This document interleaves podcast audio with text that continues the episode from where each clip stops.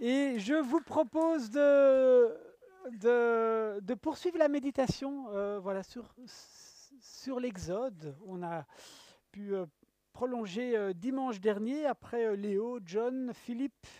voilà, et là nous poursuivons avec le chapitre 5 du livre d'Exode. Et une question, alors vraiment conséquente, lourde ce matin, c'est la question du mal.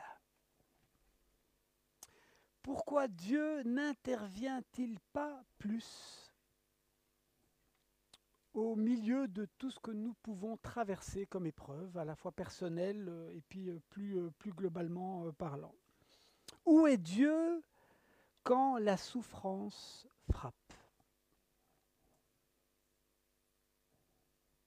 Alors c'est une question difficile à laquelle on ne finit évidemment jamais de répondre. C'est une question que euh, les philosophes euh, prennent euh, à, bras le corps. C'est une question que les religions, les spiritualités aussi euh, cherchent à, s'en emparer. Et les réponses peuvent être différentes.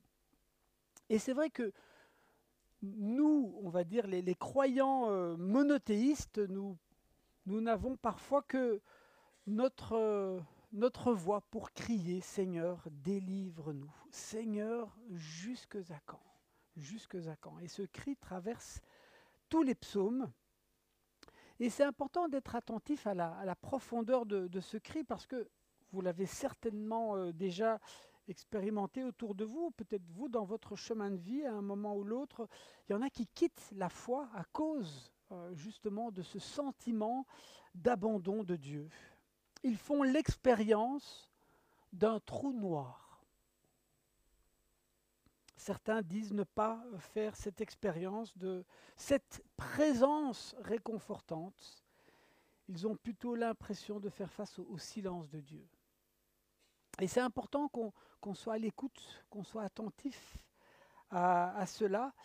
Euh, parce que la question du mal, la question de la souffrance n'est pas une question à laquelle on répond euh, facilement, comme ça, juste avec une explication. Et donc, on va approfondir cette question en particulier euh, ce matin, parce que il me semble qu'elle est en filigrane de tout le livre de l'Exode, où justement, vous vous en souvenez, Dieu se révèle à Moïse comme celui euh, qui a entendu, qui connaît. Et, je lis ce, verset dans le chapitre 3.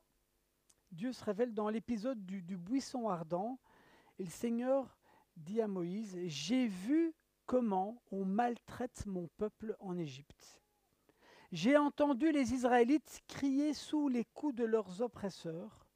Oui, je connais leur souffrance et je suis venu pour les délivrer du pouvoir des Égyptiens et pour les conduire de ce pays, l'Égypte, vers un beau pays et vaste, vers un pays qui ruisselle de lait et de miel. Alors, ce, verset est vraiment un texte, on va dire, paradigmatique, euh, qui nous permet de bien comprendre toutes les Écritures. Dieu descend. Dieu descend pour venir nous chercher afin de nous conduire vers une libération. Alors on va plonger plus spécifiquement aujourd'hui dans le chapitre 5 du livre euh, de l'Exode et on va le lire. Le texte il est un peu long mais il s'écoute euh, plutôt euh, facilement et on va cheminer avec ce peuple qui se trouve en proie à l'esclavage. Et rappelez-vous, nous, voilà, nous, y allons avec, hein, pour ceux qui étaient là dimanche dernier, nous y allons avec le, le bâton de Dieu. Hein, vous savez, Moïse qui marche avec son bâton, le bâton de la force du Seigneur. Et euh, voilà, nous allons euh, voir un peu comment on peut euh, réfléchir à cette question à partir de la parole du chapitre 5 du livre de l'Exode. Voilà, en route. Nous lisons donc.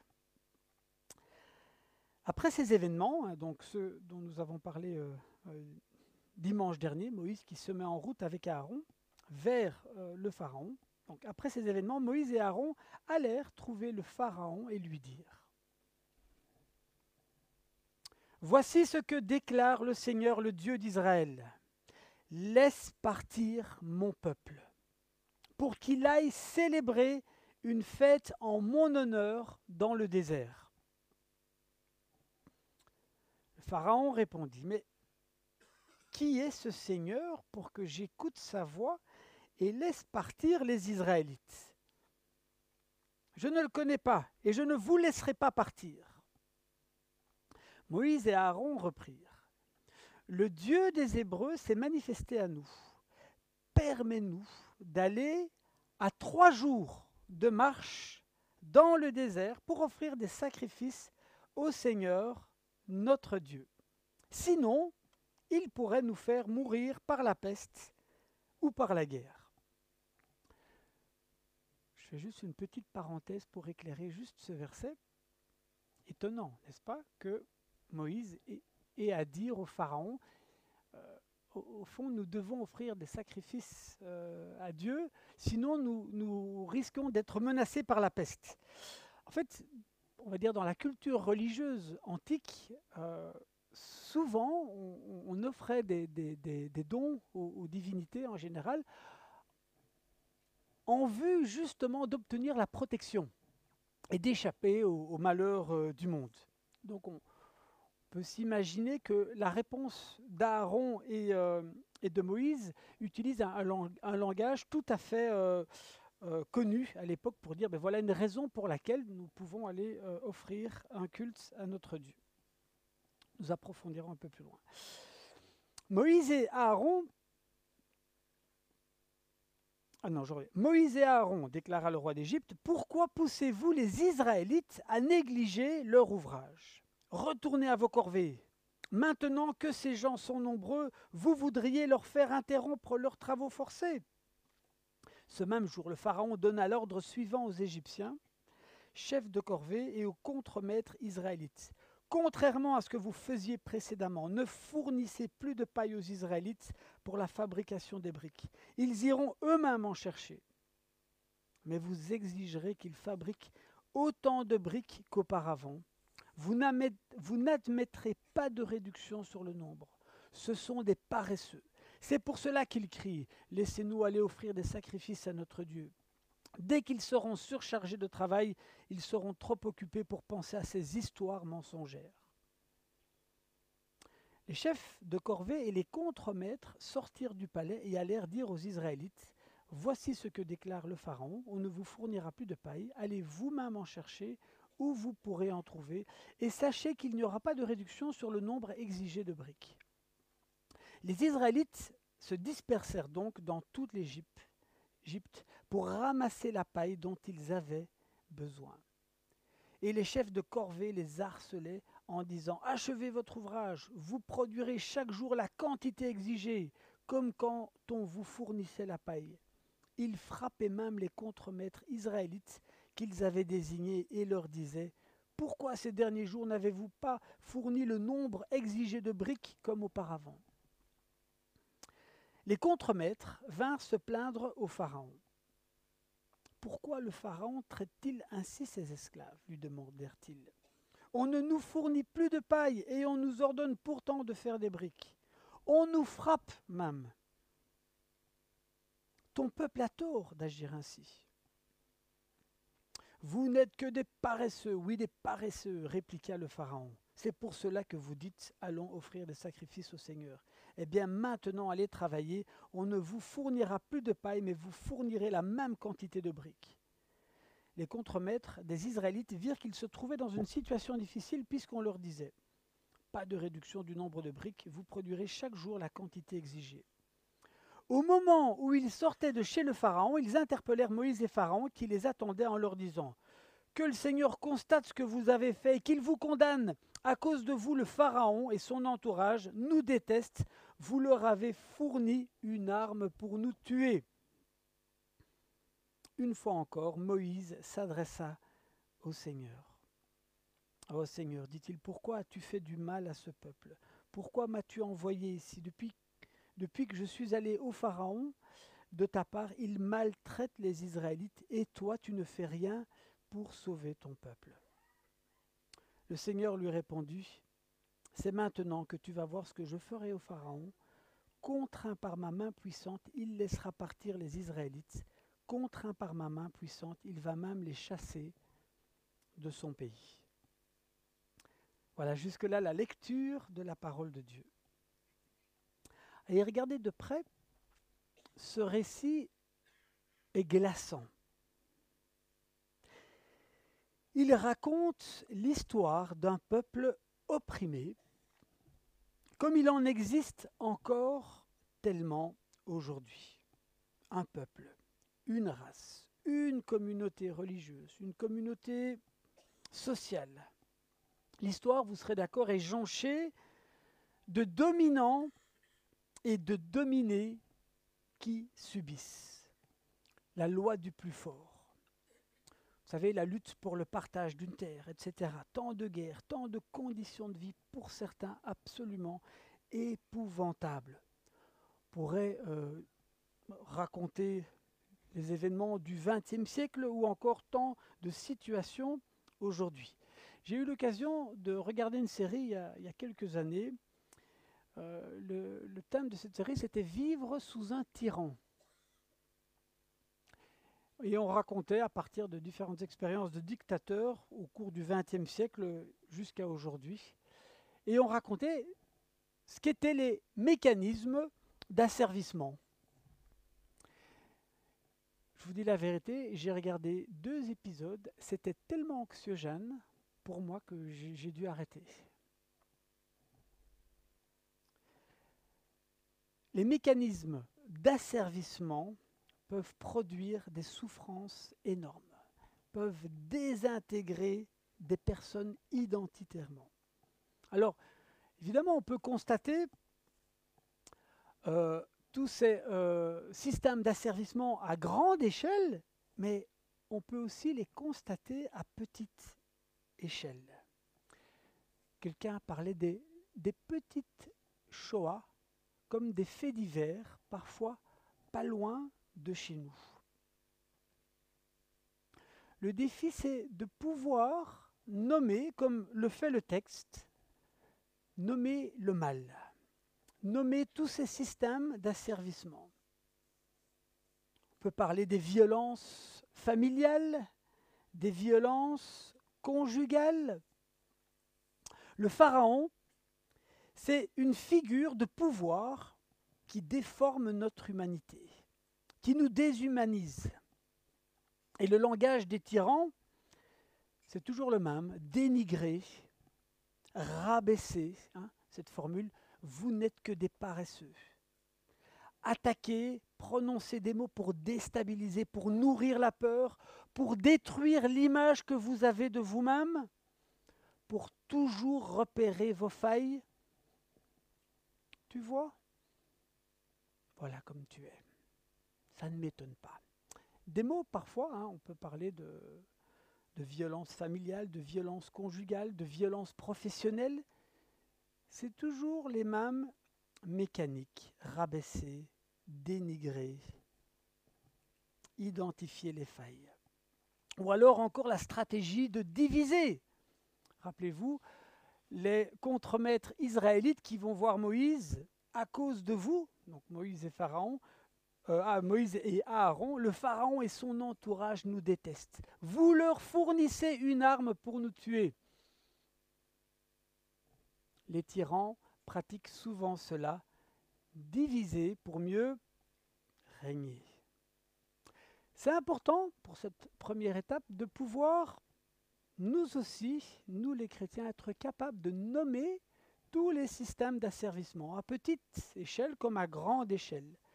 Et ces dernières années, il y a des mots qui sont euh, venus dans notre langage, parfois pour parler de personnes manipulatrices ou de personnes toxiques ou de violence sous toute une série de formes parfois psychologiques.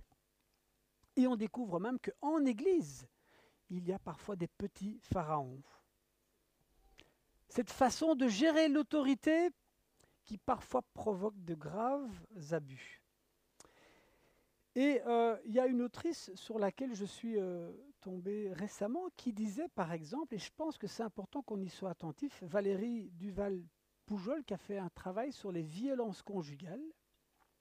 Et voilà ce qu'elle dit. Quand l'Église s'exprime, c'est avec tremblement, tant les interprétations abusives de la Bible ont fait des dégâts. il, il parle de plusieurs expressions qui parfois ont été déformées pour justifier des systèmes d'oppression et d'asservissement. Porte ta croix. L'amour supporte tout. Soyez soumis, soyez soumises. Ou alors, dans le contexte conjugal, le corps de la femme ne lui appartient pas, il appartient à son mari. Mais pour Valérie Duval-Poujol, ce sont quatre piliers qui expliquent pourquoi les chiffres sur les violences conjugales sont plus élevés dans les églises qu'à l'extérieur. C'est important qu'on puisse bien être attentif au fait que ce que nous lisons dans ce passage, et ce pharaon qui oppresse, qui exerce son emprise, ben, ce sont des mécanismes qu'on peut encore observer aujourd'hui, à petite comme à grande échelle. Et le défi, le défi je le dis, c'est d'être capable de pouvoir nommer cela, nommer dire les choses comme elles sont, dans leur caractère abusif, c'est déjà source de libération. Euh, Camus, hein, le philosophe, disait ceci, mal nommer les choses, c'est rajouter du malheur au malheur du monde. Mettre des mots sur le mal qui a servi, c'est déjà euh, libérateur.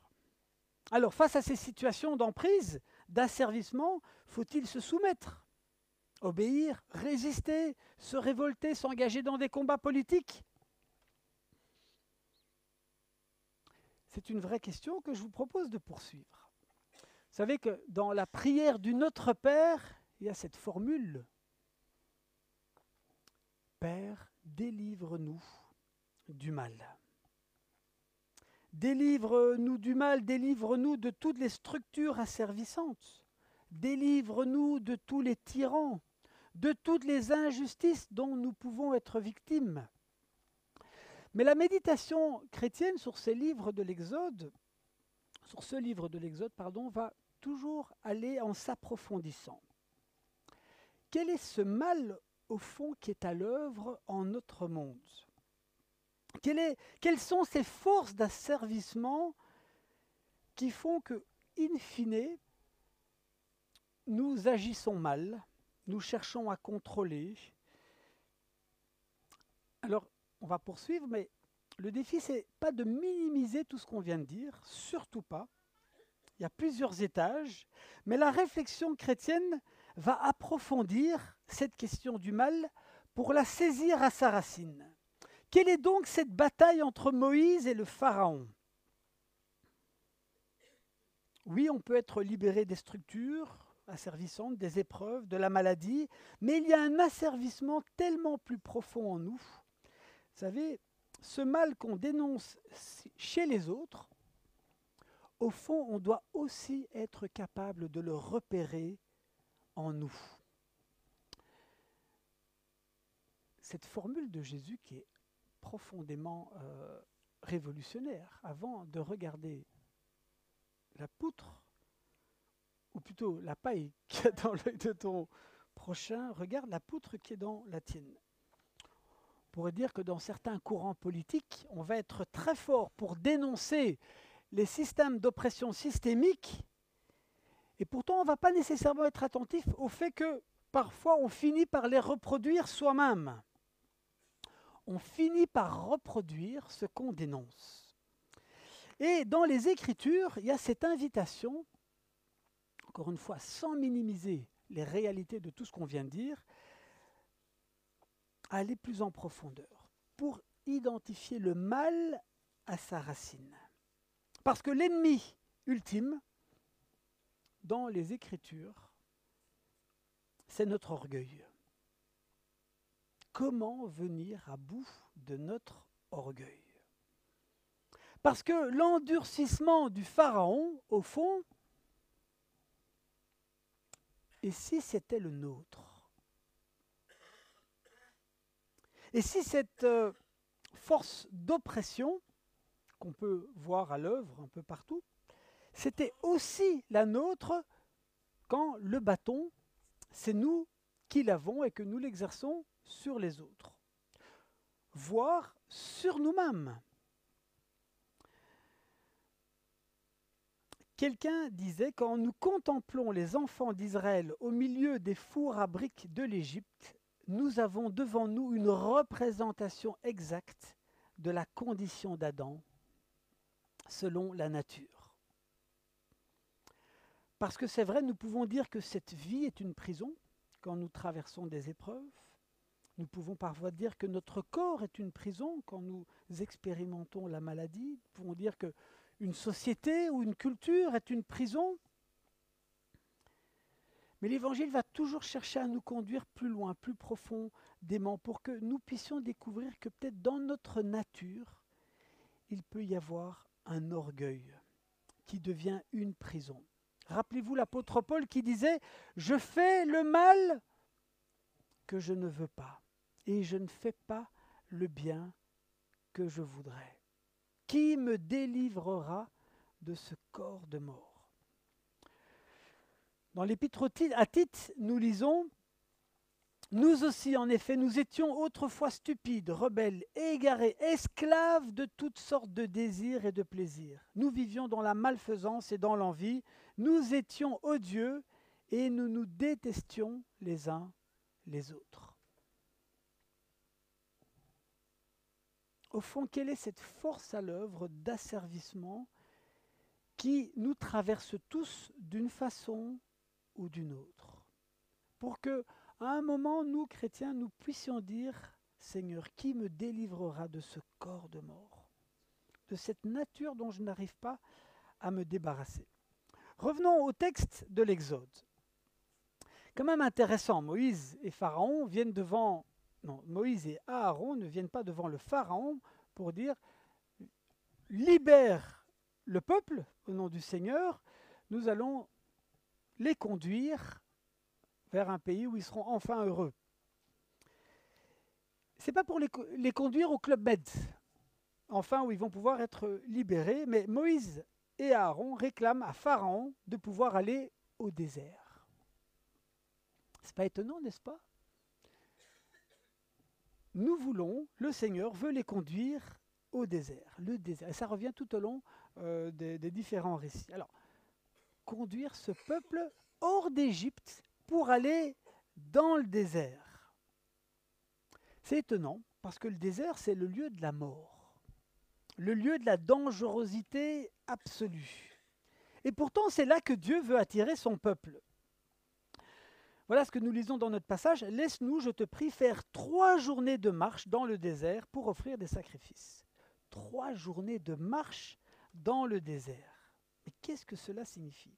Alors cette histoire de trois journées, on la retrouve un, petit peu partout euh, dans le livre de l'Exode, et notamment, alors ça c'est presque un peu drôle, au second degré en tout cas, à un moment, vous le verrez, mais vous connaissez la suite, le peuple d'Israël va traverser la mer Rouge, hein, qui va s'ouvrir, ils vont être enfin libérés euh, des Égyptiens, l'armée, vous connaissez les récits, va être engloutie dans la mer, et puis en Exode 15, il y a euh, ce, ce chant de louange parce qu'enfin Israël est libéré de la tutelle égyptienne. Je vous lis le verset qui suit ce magnifique chant de triomphe et de joie. Exode 15, 22. Moïse fit alors partir, non, Moïse fit partir Israël de la mer des Joncs. Et ils prirent donc la direction du désert de Chour. Et là, ils firent trois journées de marche dans le désert et ils ne trouvèrent pas d'eau. Alors voilà une bien bonne celle-là. Ils sont délivrés triomphalement euh, de la tutelle égyptienne et voilà qu'ils se retrouvent dans le désert. Ils marchent trois jours et ils ne trouvent pas d'eau. Et le verset qui suit, c'est que l'eau qu'ils vont trouver, c'est l'eau de Mara, qui est une eau amère et très désagréable. Mais de quoi ce texte nous parle-t-il? Et cette histoire de trois jours qui revient encore un petit peu plus loin. Ils sont au pied du mont Sinaï et Dieu dit Soyez prêts dans trois jours.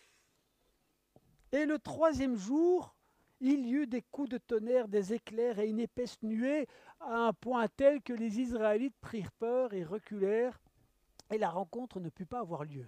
Trois jours.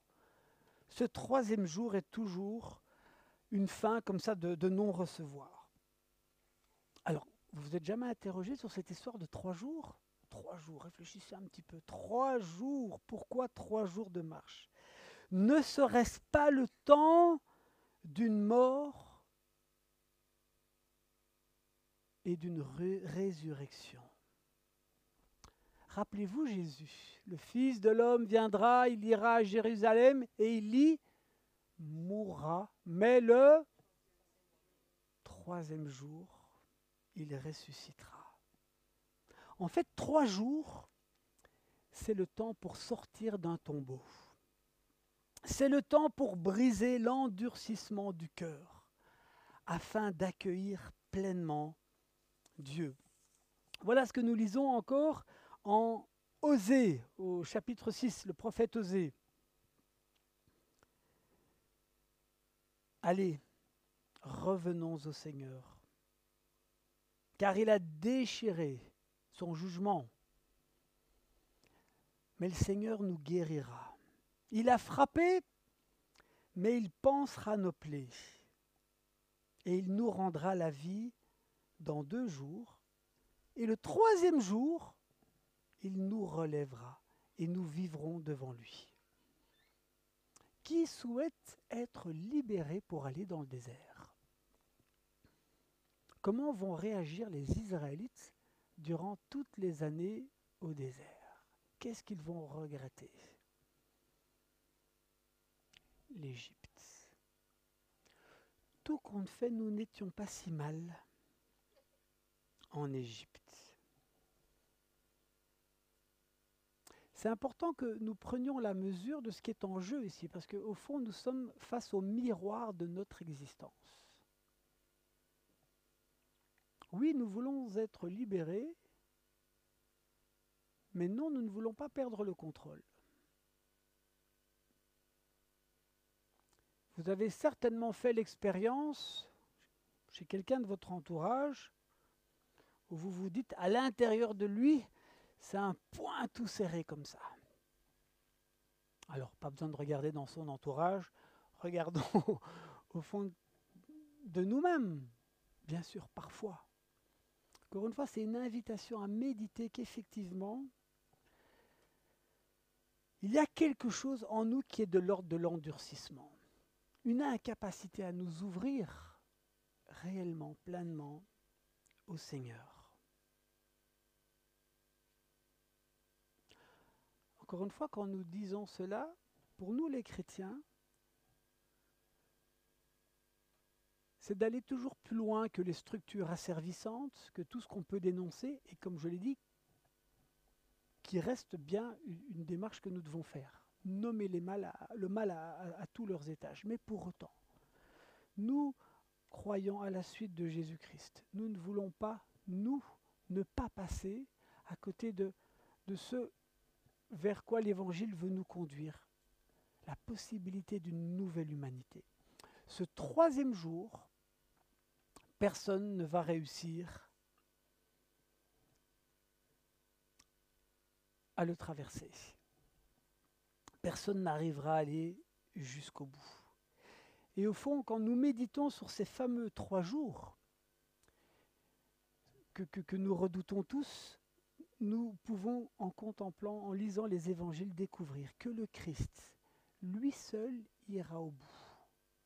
Et il va briser cet endurcissement pour que dorénavant, nous puissions à sa suite aller vers cette libération profonde. Voilà ce que nous lisons dans l'Épître aux Romains, qui va reprendre cette thématique de, l'esclavage, de l'esclavage au péché, de cette nature dont nous n'arrivons pas à nous débarrasser. Paul va dire en Romains 6, mais grâce à Dieu, après avoir été esclave du péché, enfin vous avez obéi de cœur au modèle d'enseignement auquel vous avez été confié, l'annonce de l'Évangile. Et libéré du péché, dorénavant vous êtes devenus esclaves de la justice.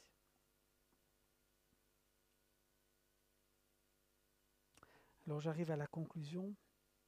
On peut se demander, est-ce que en moi, j'ai un désert à trois jours de marche de ma vie où je pourrais faire l'expérience de ce buisson ardent, comme Moïse euh, en a fait l'expérience.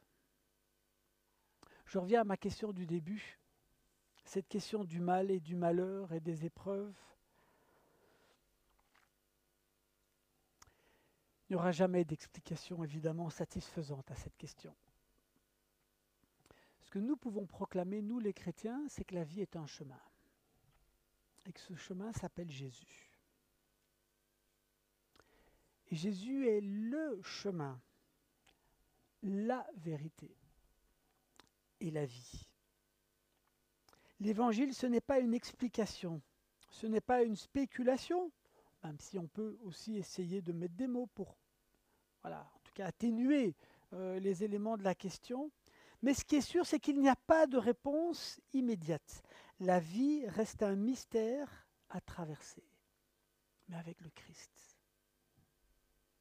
Alors nous pouvons toujours constater, nous sommes dans un entre-deux, qu'il y a bien encore de l'endurcissement dans notre cœur.